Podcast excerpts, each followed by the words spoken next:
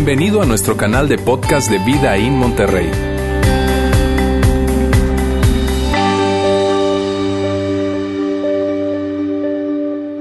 Hoy estamos ya en la segunda parte de nuestra serie ayudando a la siguiente generación a ganar. Y si es la primera vez que tú estás con nosotros, muchísimas gracias al de todo por, por haber recibido la invitación de la persona que, que, te extendió esa invitación. Pero quiero decirte algo a ti específicamente si es la primera vez que estás con nosotros, y es que el día de hoy va a ser algo diferente.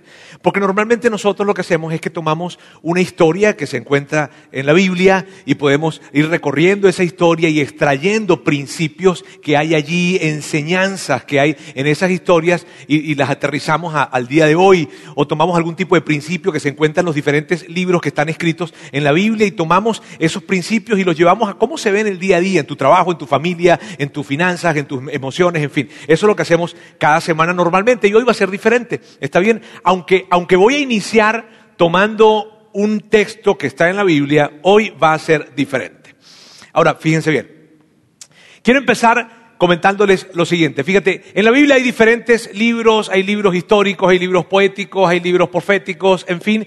Y en los libros que hablan acerca de historia, muchos de los libros que hablan de historia hablan también de los reyes que la nación de Israel tuvo. En Primera de Reyes, Segunda de Reyes, Primera de Crónicas, Segunda de Crónicas, en fin. Allí relatan diferentes historias de reyes. Y específicamente quiero empezar el día de hoy con lo siguiente. Un momento que está, que está narrado, que es cuando David toma posesión del reinado que él tenía que desarrollar en Israel. Sabes, él fue el segundo rey que tuvo la nación de Israel y llega ese momento en donde le están, hace cuenta, le están colocando la banda presidencial. Es la, coronación del rey para que a partir de allí empiece entonces su, su liderazgo, su reinado como tal. Y él era un líder muy, muy reconocido en la nación y muy querido. Entonces en esa oportunidad se acercaron familias de toda la nación de Israel se acercaban por familias y llegaban, el escritor de crónicas describe a cada una de las familias y escribe qué habilidad o qué virtud o qué aporte era el que ellos como familia traían al reinado. Y estas familias se presentaban ante el rey para decirle, rey David, aquí estamos, cuentas con nosotros.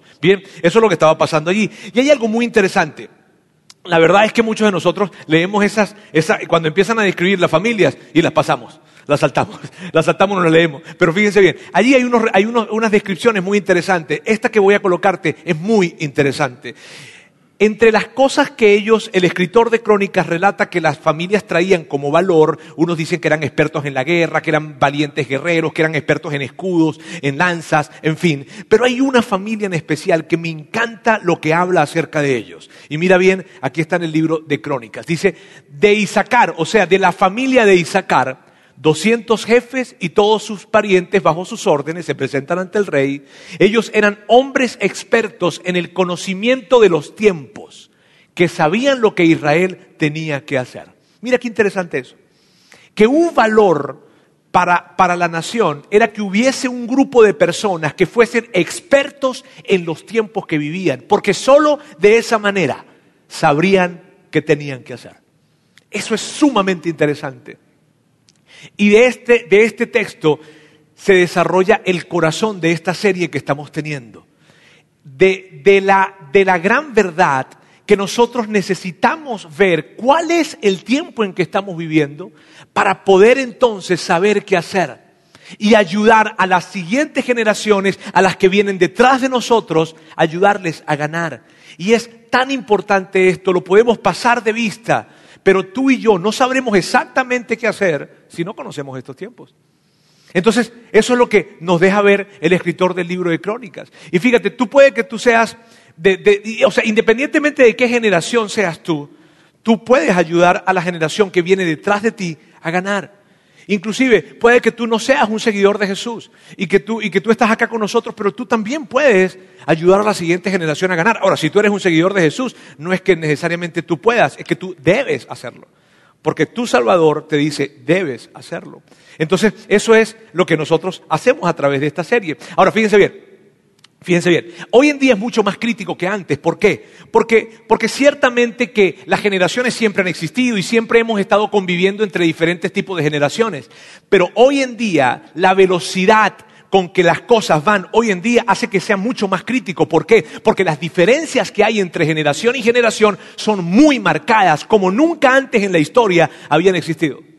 Entonces las diferencias generacionales hoy son realmente importantes y muy, muy marcadas. Así es que por eso es tan neurálgico, tan importante que abordemos este tema. Y el día de hoy yo de alguna manera traté de contactar a alguien de la tribu de Isaacar, pero eso fue hace mucho tiempo y entonces no pude. Pero sí tengo a alguien aquí de la tribu de, de la Garza. ¿Está bien? Y entonces yo le voy a pedir a Lauro que venga para acá con nosotros, a quienes todos queremos y apreciamos y ustedes claro que aman a Lauro. Yo cariñosamente le digo chiquitín, ¿está bien? Fíjense, Lauro es el director de nuestro ministerio de familia en la iglesia, además es parte de nuestro equipo pastoral en la iglesia. Pero hay algo, eso probablemente ya tú lo sabes, pero probablemente no sabes que Lauro está certificado por una organización que se llama Growing Leaders, que es del doctor Tim Elmore, quien es una de las principales voces de influencia del estudio de las generaciones en este tiempo en los Estados Unidos y específicamente de los millennials y los centennials. Así es que Lauro ha tenido la dicha, ¿verdad?, de poder ser certificado directamente por el doctor Tim Elmore y, él es un experto en esto. Así es que yo digo, ¿cómo vamos a poner yo a hablar acerca de esto? ¿Verdad? Si nos vamos a decir a Lauro entonces que nos acompañe chiquitín, todos queremos aprender de ti. Oye, qué paquetote. Muy bien, pues un placer estar con ustedes nuevamente. Y, como dice Roberto, definitivamente he tenido la oportunidad, el privilegio de, ser certificado por este hombre, el doctor Tim Elmore y su organización Growing Leaders. Hoy más que nunca, como decía, se vuelve muy relevante conocer los tiempos en los que estamos para saber qué hacer. Y la semana pasada que arrancamos, veíamos más o menos qué tiene cada generación. Yo hoy quiero compartir con ustedes una tabla rápidamente, que es esta. Hay cinco generaciones conviviendo al mismo tiempo. Y eso representa un reto muy, pero muy grande para las organizaciones.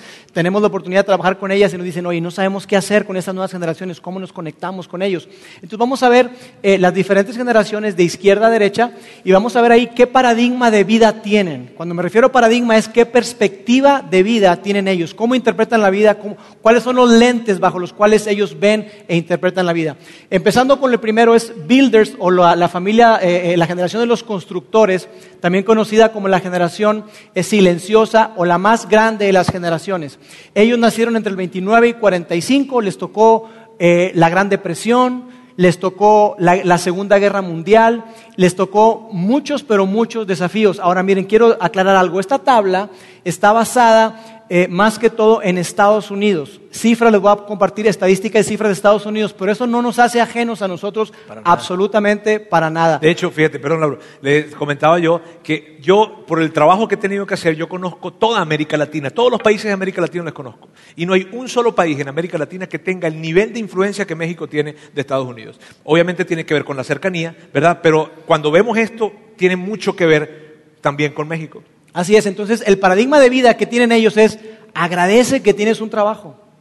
O sea, dale gracias a Dios que tienes un trabajo. ¿Por qué? Porque ellos vivieron escasez, vivieron muchas cosas muy, pero muy difíciles. Mi papá pertenece a esa generación y es una persona conservadora, una persona muy, pero muy trabajadora, una persona que honra y valora el trabajo y una persona que ahorra mucho. ¿Cuántos tienen un papá que les dijo, agradece, agradece que tienes un trabajo? A ver, levante la mano, a ver, levante la mano. ¿eh? Antes di que tienes, ¿verdad? Eh. Y fíjense, después de, esta generación, de la generación de los constructores, eh, exactamente nueve meses después de que se acabó la Segunda Guerra Mundial, hubo un boom de bebés. Se pusieron a chambear, extrañaron mucho a sus esposas, a sus mujeres, y hubo una explosión demográfica de, de bebés en esa época entre el 46 y el 64. Entonces, de, pasar de una mentalidad de precaución de que, oye, hay escasez, hay esto, hay que cuidar y todo, pasamos a, un concepto de confianza. La economía empezó a crecer, las cosas empezaron a, ir mejor y esta generación nació de alguna forma o fue muy, pero muy cuidada, se le puso demasiada atención. Entonces ellos crecieron con el paradigma de vida, hey, me debes. Tú me debes, ¿por qué? Porque aquí estoy. Esa generación ha, marcado dirección y mucho rumbo al mundo actualmente. Eh, personas como Steve Jobs, Bill Gates están en esa generación, gente ejecutiva, gente muy inteligente, gente que también valora el trabajo y quizá puede interpretarse así, es trabajo, trabajo, trabajo, largas horas, largas jornadas, mucha fidelidad a la empresa. Pero después salieron nosotros. Tú, yo soy del ah, tú eres del anterior. La que viene, la que viene. La generación X, que a esta generación también se le conoce como baby busters. Así como hubo un boom de bebés, hubo un bust o, se, rompió la burbuja. ¿Por qué? Porque empezó la píldora anticonceptiva, hubo la, cuestión del aborto en Estados Unidos. Entonces todo eso eh, ocurrió y empezó a, darse cuenta la gente también que había un, un factor, un asunto, que era que el mundo estaba roto. Ya las cosas no estaban funcionando tan bien. Estaba Vietnam, estaba la Guerra Fría en todo su apogeo. Y hubo también grandes desafíos. Y esta gente, esta generación, lo que nosotros queremos es, nuestro paradigma de vida es, relaciónate conmigo. Porque crecimos bajo la sombra de los baby boomers, que son los empresarios, son los directores generales, y, empezamos a buscar un poco más de balance de vida. El mundo estaba roto y queríamos conectarnos, de alguna forma queríamos relaciones auténticas. Ese es el paradigma de vida o el ente a través del cual nosotros pudiéramos decir que interpretamos la vida. Después, la generación milenio que es la generación Y. La mía. Eh, sí. Del 83 al 2000. Y mira, esta generación es una generación sumamente conectada. Una generación muy conectada, una generación que, es multitask. Y, y, ellos han crecido en un ambiente en donde el paradigma de vida para ellos, la perspectiva, es que la vida es un buffet. Sus decisiones las toman así. Decisiones sin chiste, no tan importantes, y decisiones muy, pero muy importantes, de mucha trascendencia, ven la vida como si fuese un buffet. ¿A qué me refiero con buffet? Que tú vas y agarras tu caldito, tu ensaladita, te la preparas, eh, voy a agarrar este, este, esta guarnición, este plato fuerte, y tú haces tu combinación. Ellos hacen eso. Por ejemplo, hablando de la música, ya es muy, pero muy difícil que tú te encuentres a alguien comprando CDs. Compra CDs, qué anticuado. Porque aparte, ¿para qué comprar un CD con 10 o 12 canciones cuando solamente te gustan dos? Entonces, ellos, ¿qué hacen? No, yo compro las canciones que me gustan. Y además, tengo la oportunidad de hacer mi propio playlist. Y entonces hoy, como están tan conectados, tienen Spotify, tienen Apple Music y hacen sus propias listas y las comparten. Y eso quizá no tiene trascendencia, porque estamos hablando de la música. Pero cuando se trata de la vida, hacen lo mismo. Por ejemplo, para definir qué carrera van a estudiar, ya no eres licenciado en administración de empresas y se acabó. Ahora eres, licenciado en administración con especialidad en finanzas internacionales, pero con una subespecialidad en derivados. Órale. Entonces los chavos hoy, estas generaciones, van haciendo y van formando su propia carrera. Las universidades están cambiando sus modelos educativos porque dicen tenemos que adecuarnos a eso. Y también viajan mucho, se van de intercambio, buscan estar en otros lugares cuando antes nosotros, qué esperanzas que salir de, nuestra ciudad, de nuestro país. Esa es la generación milenio. Y después la generación Z, que es esta, esta generación que nació después del 2001.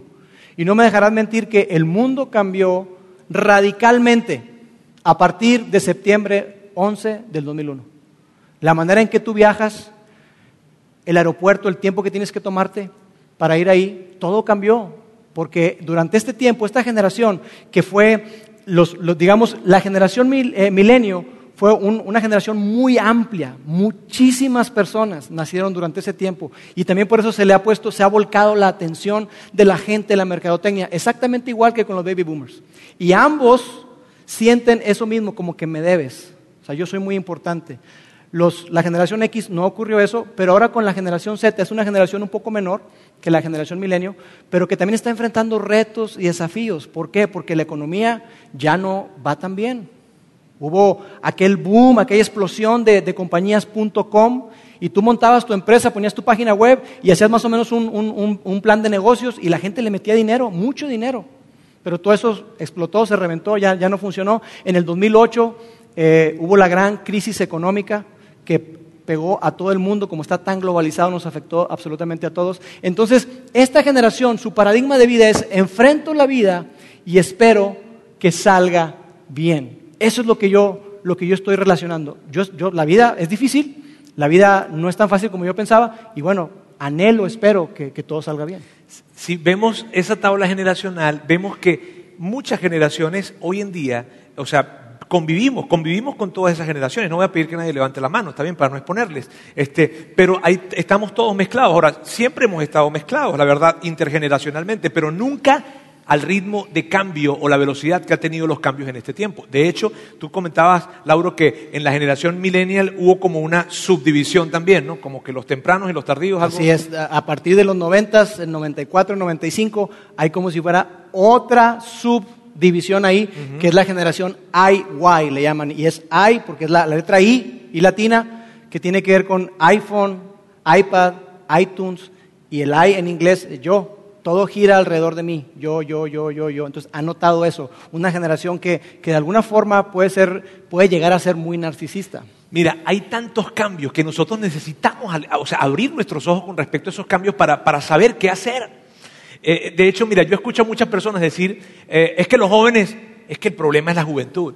¿Sabes qué? El problema es la juventud de hoy en día. Y nosotros no creemos eso. Nosotros creemos que la juventud de hoy en día es la solución. No el problema, la solución. Pero es una juventud que necesita ser equipada.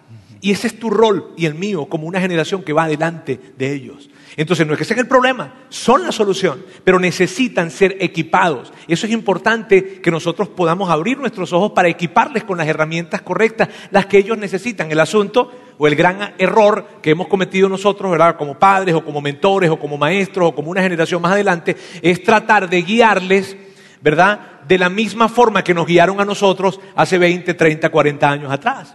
Y eso no aplica hoy en día. ¿Sabes? Es diferente. Bueno, en mi caso hace 15 años atrás. ¿no? Está bien. Este, pero fíjate, lo que funcionaba hace 20 años, lo que funcionaba hace 30 años en términos de, de, la formación, no es lo mismo que funciona hoy en día. Y claro que podemos extraer principios espectaculares porque los principios no caducan con respecto al tiempo. Está bien. Pero la forma en que se entregan, claro que caducan. Y tenemos que tener nosotros esa conciencia porque si no, no vamos a poder ayudarles a, la siguiente generación a ganar. Mira, un ejemplo de eso, y, y, lo hemos hablado nosotros acá, ha sido este, que por primera vez en la historia, por primera vez en la historia, el rol que tiene un adulto de proveer información, sabes que siempre que nosotros teníamos dudas, ¿a quién acudíamos? A un adulto, a papá, al tío, al abuelo, para preguntarle, para pedirle información. Ese rol que era tan importante y que durante toda la historia el adulto tenía ese rol, se perdió. Ya los adultos no somos los proveedores de información.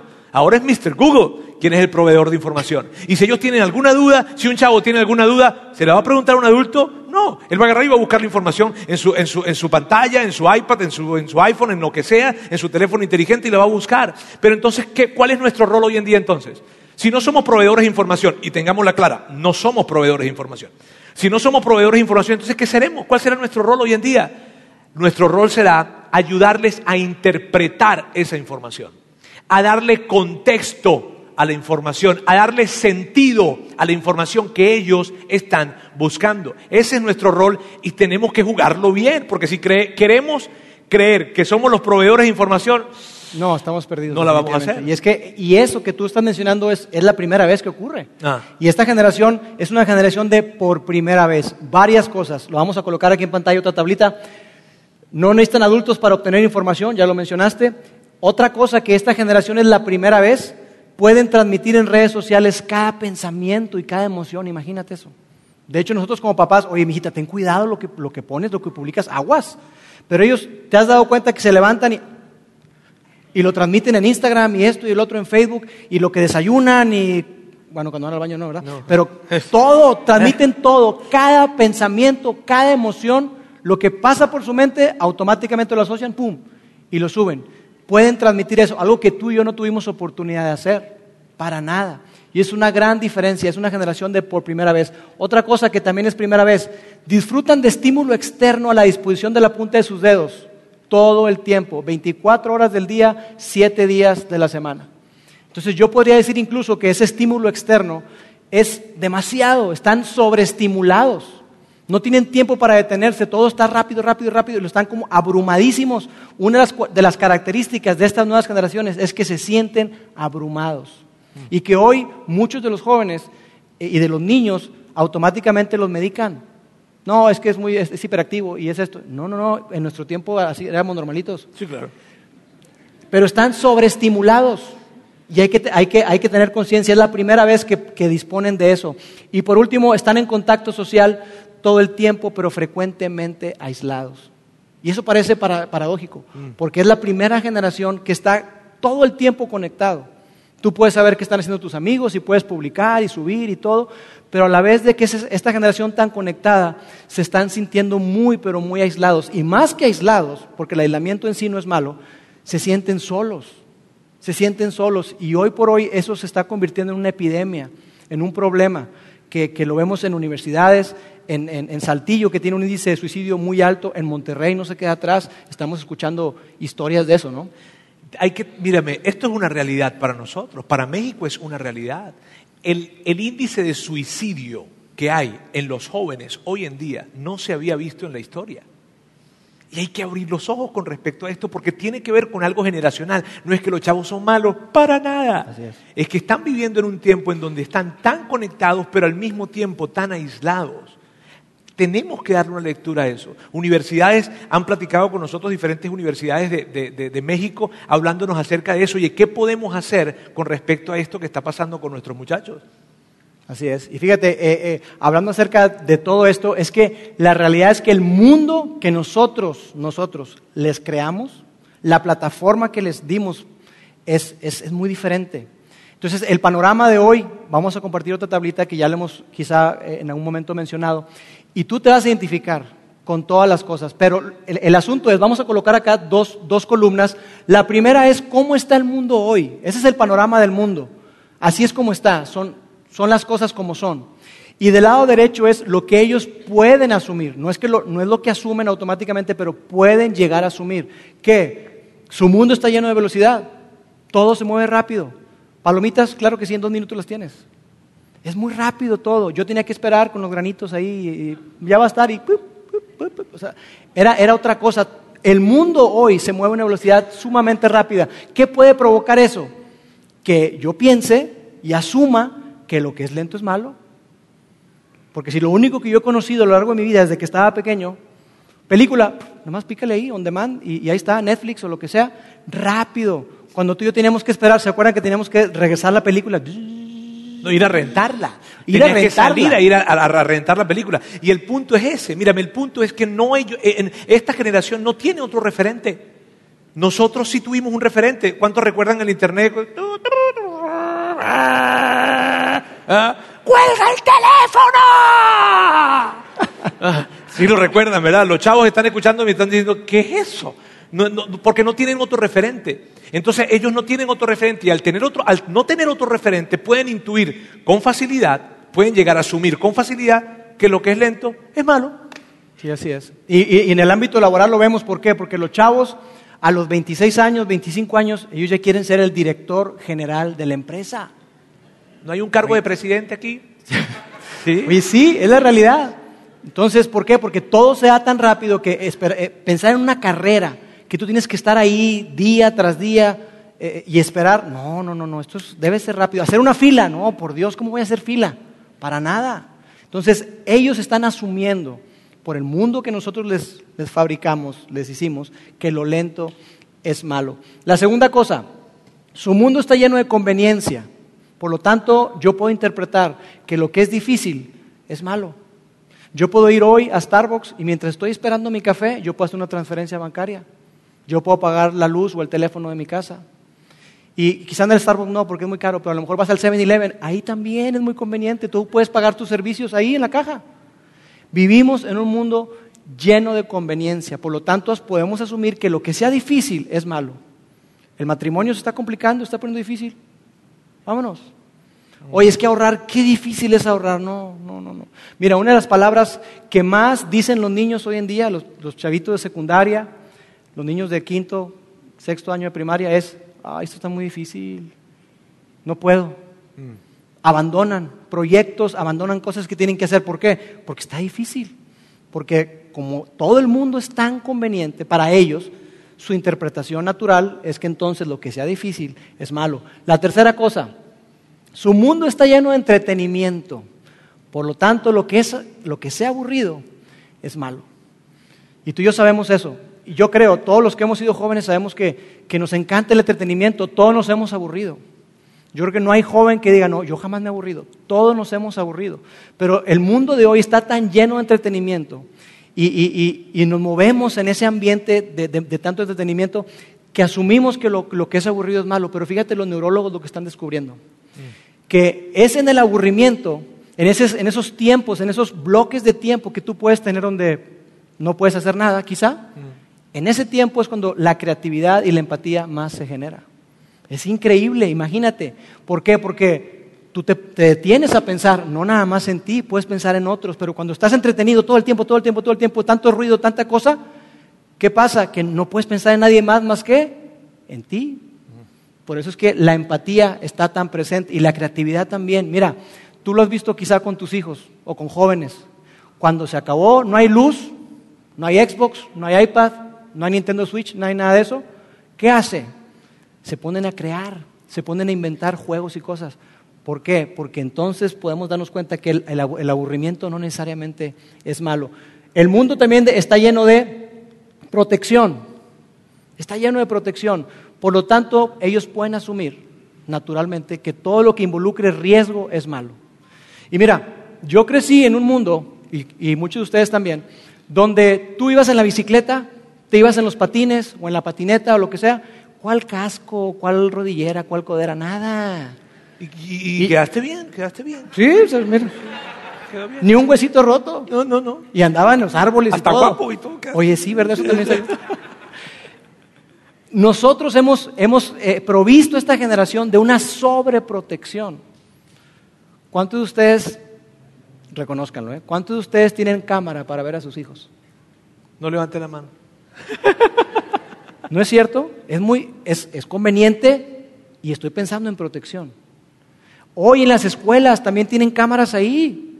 ¿Para qué? Para que tú puedas ver a tu hijo ahí y a ver si la maestra no se le pasa. Vivimos en un mundo con tanta protección o una sobreprotección que entonces naturalmente nuestros hijos y los jóvenes hoy pueden asumir que el riesgo es malo. Y es, y es curioso porque, porque a la vez estas generaciones son generaciones emprendedoras. Entonces dices, oye Lauro, pero dices que para ellos el riesgo es malo. Pues sí, porque por un lado ellos piensan que pueden, creen que pueden, porque es una generación donde, donde por un lado hay dos cosas. Hay una generación que tiene una alta arrogancia, esto es lo que han descubierto los psicólogos que están tratando con adolescentes y jóvenes. Esta generación es, tiene alta arrogancia y tiene una baja autoestima. Tiene alta arrogancia y una baja autoestima. ¿Por qué? Porque la arrogancia ¿dónde proviene? De toda la seguridad que le dan sus papás. La arrogancia proviene de que, ¿sabes que Yo tengo un montón de seguidores en Instagram, en Facebook. Entonces yo me siento seguro. Pero en el fondo, dentro de su corazón, ellos no están tan seguros de que tienen lo que se necesita. Y ahí es por eso tan importante que tengan voces adultas, mentores que les digan, hey, sí puedes, sí puedes. Porque los likes en Instagram o en Facebook no la van a hacer. Mire, yo recuerdo que cuando yo estaba eh, chico íbamos a jugar en los, en los parques, eh, ¿sabes? En, los- en, en- en- en- en en las- en los barrios, pues, ¿sabes? ¿no? Y había esos parques que estaban los toboganes, ¿recuerdan los toboganes que eran toboganes de lata? ¿Te acuerdas? Y había un tobogancito que tenía al final del tobogancito una latica hacia arriba que se le había salido, estaba hasta oxidada, recuerdo. Y cuando tú te lanzabas hacía así, ¡uh!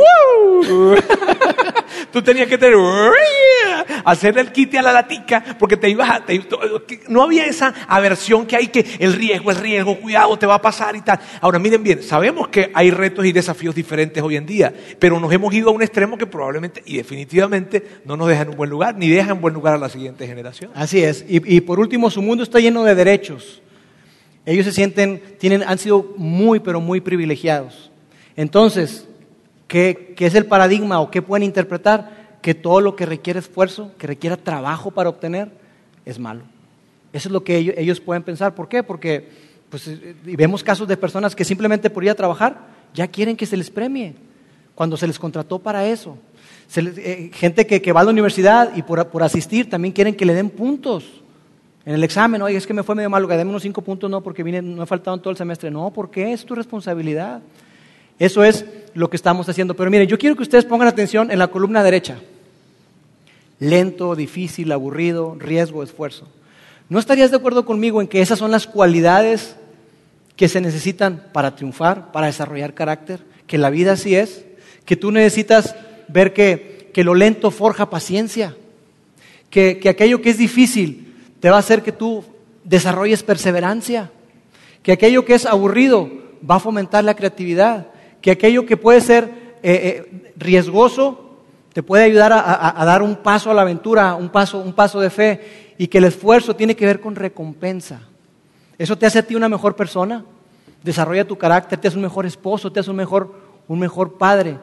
Todas estas cualidades que se pueden asumir naturalmente que son malas, en realidad es justamente lo que necesitamos para crecer y que nosotros podamos ser mejores líderes, mejores Mira, si, si, yo pienso en una siguiente generación, y veámoslo de esta forma, si pensamos en siguientes generaciones en donde no haya lento, donde no haya difícil, donde no haya aburrido, donde no haya riesgo y donde no haya esfuerzo, ¿ves a dónde podemos llegar? A una bancarrota moral, económica, social.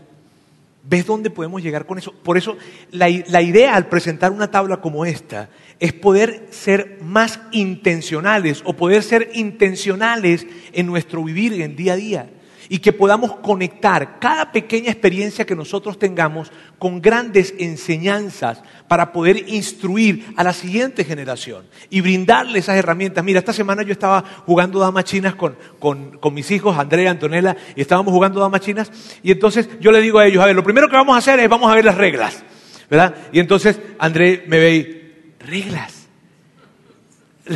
no, vamos a ver el manual. No, no, las reglas. No, papá, juguemos sin las reglas. No, no, no, no. Y yo, claro, yo veo esto. No, André, tenemos que ver las reglas.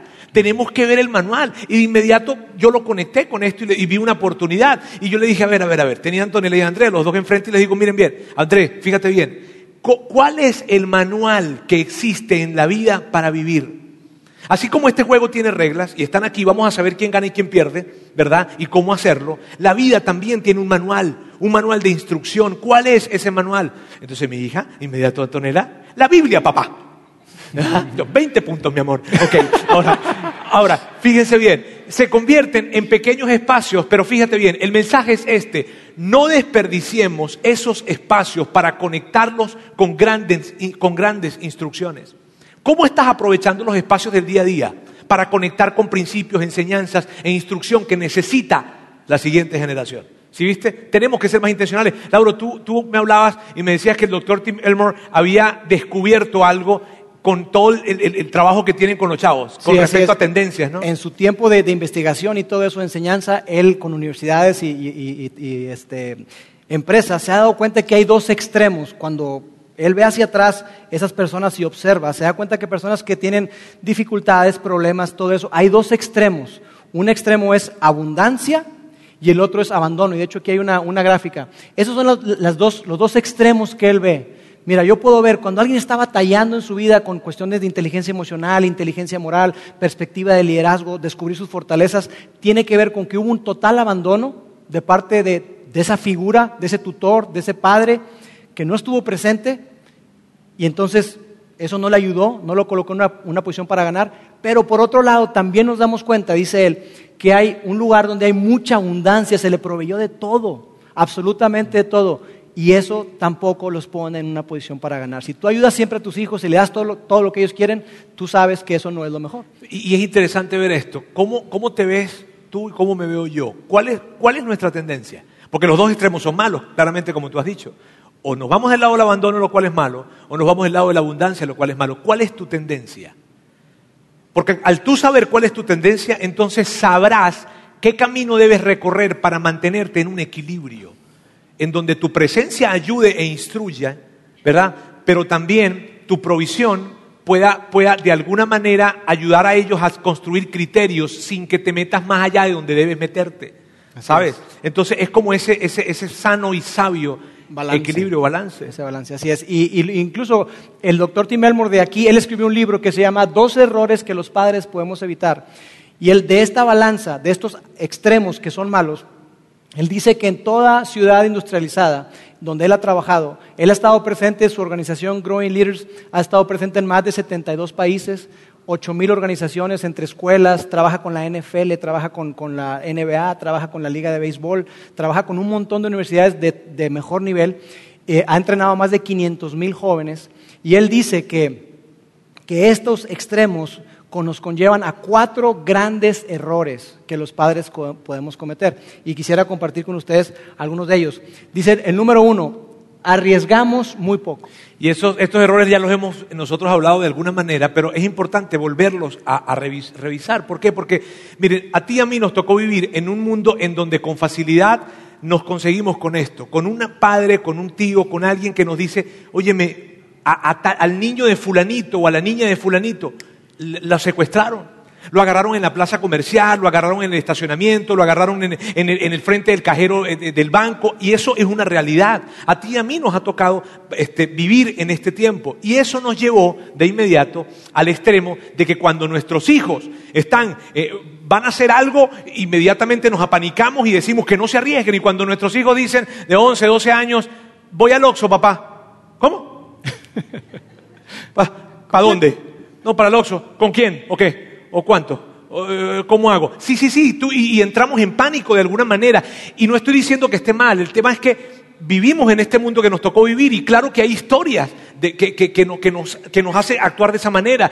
Pero por otra parte nos hemos colocado, nos hemos ido a un extremo en donde al, al crear ese error de arriesgar poco, entonces estamos inhabilitándoles a ellos para desarrollar habilidades, cualidades, fortalezas internas para que el día de mañana sean adultos con éxito.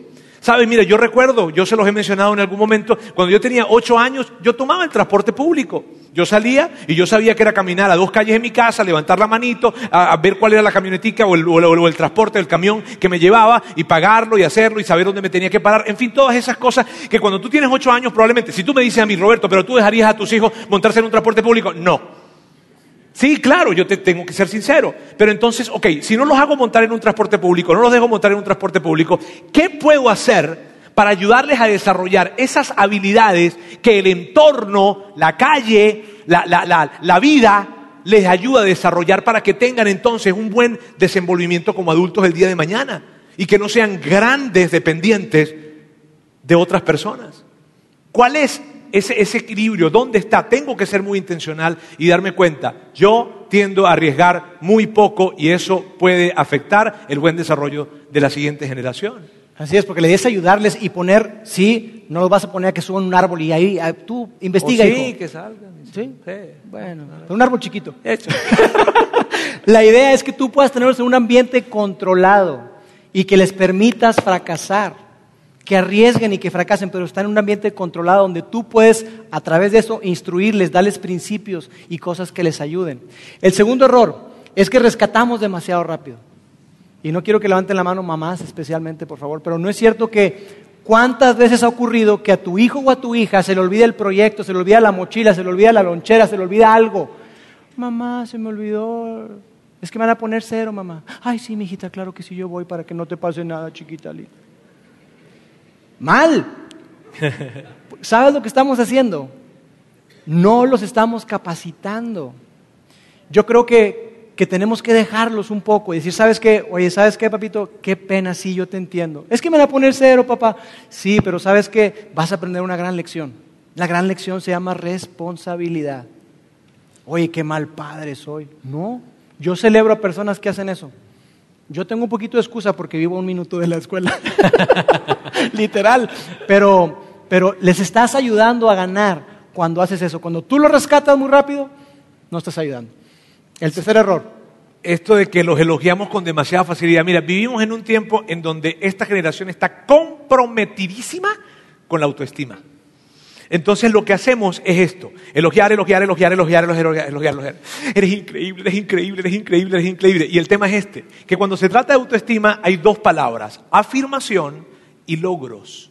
Y cuando hay demasiada afirmación sin logros, es dañino. Y cuando hay logros y no hay afirmación, también. Entonces, cuando yo quiero transmitir o poder desarrollar una buena autoestima en, en- en nuestros, en nuestros hijos y en las generaciones que vienen, tienen que estar las dos palabras presentes, afirmación y logros, pero logros que sean logros que sean consecuentes con la afirmación, ¿sabes? Porque el tema es que les afirmamos por, por cosas que no, o sea, logros que, mírenme, mis hijos, y, y- y permítame decirles, ¿verdad? Batallan con apagar las luces de la casa. ¿Está bien? De 12, 13 años y todavía. Ahora, fíjate bien, imagínate que llega, ¿verdad? Mi hija Antonella apaga la luz, entonces, y yo, mi amor, excelente, lo hiciste, eres increíble. No, claro que no. O sea, apagar la luz no tiene ningún mérito. ¿Está bien? O sea, hay que hacerlo y ya. Pero por otra parte, oye, saliste bien en las calificaciones, tuviste algo que hizo un esfuerzo y que meritó. Ok, entonces afirmo porque hay un logro que lo, que lo vale. ¿Está bien? Pero tienen que estar esas dos palabras presentes. Afirmación y logros. Así es. Y el cuarto error es que está muy conectado con ese, recompensamos con demasiada frecuencia. Con demasiada frecuencia estamos recompensando. Le damos medallas por participar a los niños. Y hay graduaciones de, babies ahora, y toda una fiesta, y todo por babies, o por maternal, o por kinder. Hoy, por Dios, está en kinder. Se graduó de kinder, mi Sí. Estamos... Estoy preparando todo para la fiesta de mi hijo. Y eso es la fiesta de graduación de verdad. ¿Y de qué? De kinder. Y el niño ni cuenta se da, no sabe ni qué está pasando. Exactamente. Entonces, fíjate, hay una, hay una frase que me gusta porque estamos poniéndolos en una posición no para ganar, sino para perder. Y es esta, que debemos preparar la siguiente generación, para, preparar a la siguiente generación, debemos prepararlos a ellos para el camino, no el camino para la siguiente generación. Debemos prepararlos a ellos, no el camino, no ponerles una alfombra roja para que, ay, que no batallen, no. Y tampoco digo sí que batallen, no. Pero prepáralos a ellos, ¿para qué? Para que venga lo que venga en su vida, enfrenten lo que enfrenten, tengan las herramientas para que si se caen se puedan levantar para que puedan eh, eh, cuestionar, para que puedan resolver problemas, para que tengan inteligencia emocional para salir adelante de cada. Mira, además que preparar el camino será un, trabajo que no dé mucho fruto, porque les quiero decir algo con mucho cariño. Los siguientes años van a ser peores. Este mundo no se va a componer así de fácil. ¿Está bien?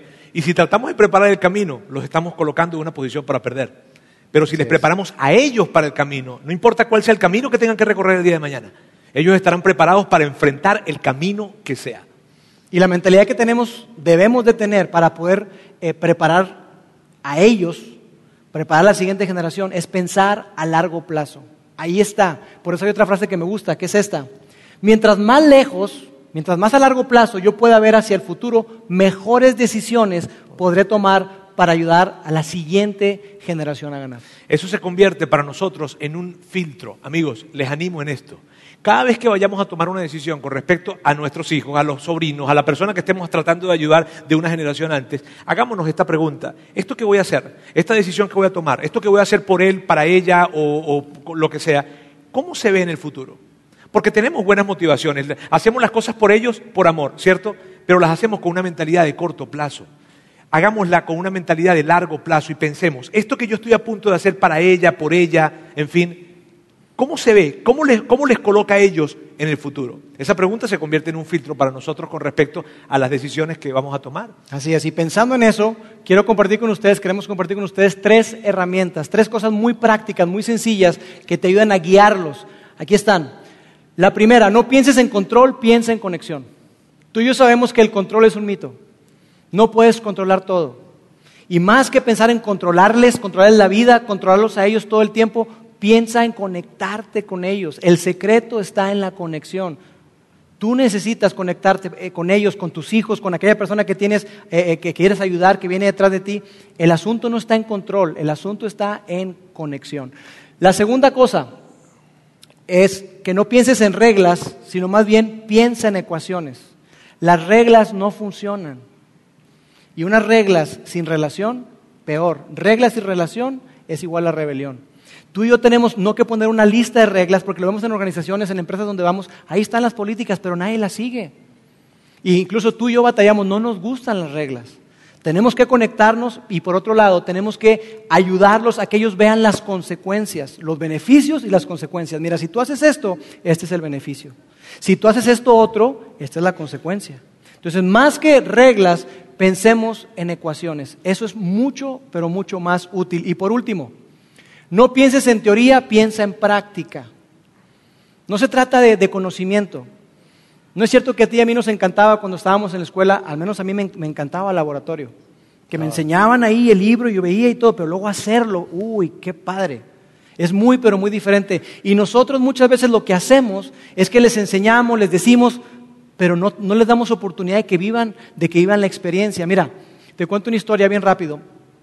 Hace años, mi hija Paulina ella nació en diciembre 21.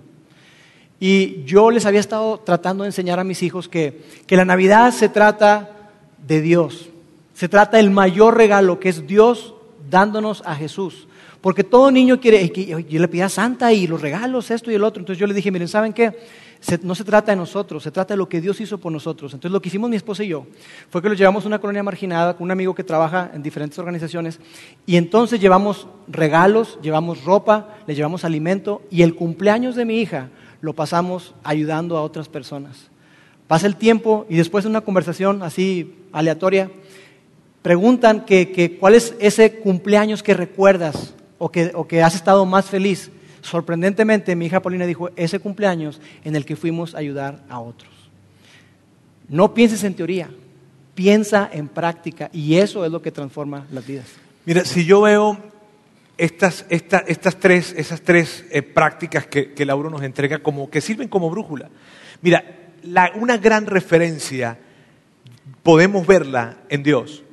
Si, hablamos de, alguien ayudando a la siguiente generación y a todas las generaciones, definitivamente es Dios. Y Él, Él que es un Padre perfecto, se apalanca en esto. Dios es un Dios que más que controlarnos, se presenta para conectarse con nosotros. Y lo primero que Él nos da no son reglas, lo primero que Él nos da es una relación. Y eso es lo que a través de la Biblia nosotros entendemos. Cuando dice, no pienses en reglas, piensa en ecuaciones, uno de los regalos más grandes que, que Dios entrega a la humanidad es el libre albedrío. Tú tomas las decisiones y sabes que habrán consecuencias o habrán aciertos con respecto a eso, ¿cierto? Entonces, eso tiene que ver con, lo que acabamos de hablar. Y el otro tema, no pienses en teoría, piensa en práctica. Cada vez que nosotros vemos en la Biblia, vemos un gran mensaje de parte de Dios y de parte de Jesús, y es este, más que saber las cosas correctas, necesitas vivir haciéndolas vivir haciéndolas. No es cuestión de conocimiento, es cuestión de aplicación. Así es que estos se convierten en grandes referentes. Miren amigos, para terminar, y yo sé que esto es un tema tan grande que hablarlo en, tan poco tiempo es, un reto, pero quiero decirles algo. Estuve hace como unas dos semanas en una cumbre global de liderazgo y estaba el presidente de una compañía que se llama Econet, que es una, una compañía de telecomunicaciones, de tecnología, una de las más grandes, es increíblemente grande, está presente en 20 países, en fin, es un hombre, el director de esta compañía, el presidente, es un hombre increíble y a él le hacían esta pregunta. Le decían, mírame, ¿cómo hacemos para que la tecnología no nos desconecte ni nos aleje? ¿Cómo, hacemos para eso? Y la respuesta de él a mí me encantó porque él dijo esto. Él dijo, mírame, yo pienso que más atención, más, más, o sea, le estamos prestando mucha atención a la tecnología por la cual decimos lo que decimos. Pero deberíamos prestar más atención al corazón de donde viene lo que decimos. O sea, no tenemos que satanizar la tecnología, sino que tenemos que es cuidar el corazón de quien usa la tecnología. Cuidar el corazón de esa siguiente generación y buscar las maneras y diferentes maneras y ponernos muy creativos para poder ayudarles a ganar. Seas padre, seas mentor, seas maestro. Mira bien, es algo que tú que, esta generación necesita. Mira, si no lo hacemos nosotros, los colocaremos en una posición para perder. Y si tú eres un seguidor de Jesús, te repito, no es algo chido, algo padre, no, es lo que tú debes hacer, porque tu Salvador espera eso de parte de ti. Así es que, amigos, esta fue la segunda parte. Yo quiero pedirle a, a Lauro que por favor nos despida en oración ahora. Dios, te damos gracias porque tú nos ayudas a a interpretar los tiempos, Señor. Gracias por esta oportunidad que tenemos. Ayúdanos, Padre. Ayúdanos a ser muy, pero muy intencionales para no solamente conocerlo, sino hacer algo al respecto. Te damos gracias por esta oportunidad y ayúdanos a impactar la siguiente generación con el mensaje de Jesús. Te amamos. Amén. Gracias por haber escuchado este podcast de Vida en Monterrey. Si deseas escuchar estos mensajes en vivo, te invitamos a que nos acompañes todos los domingos a nuestro auditorio para más información sobre nuestra ubicación y horarios, entra a vidainmty.org o síguenos en nuestras redes sociales como Facebook, Twitter e Instagram. Nos vemos la próxima semana.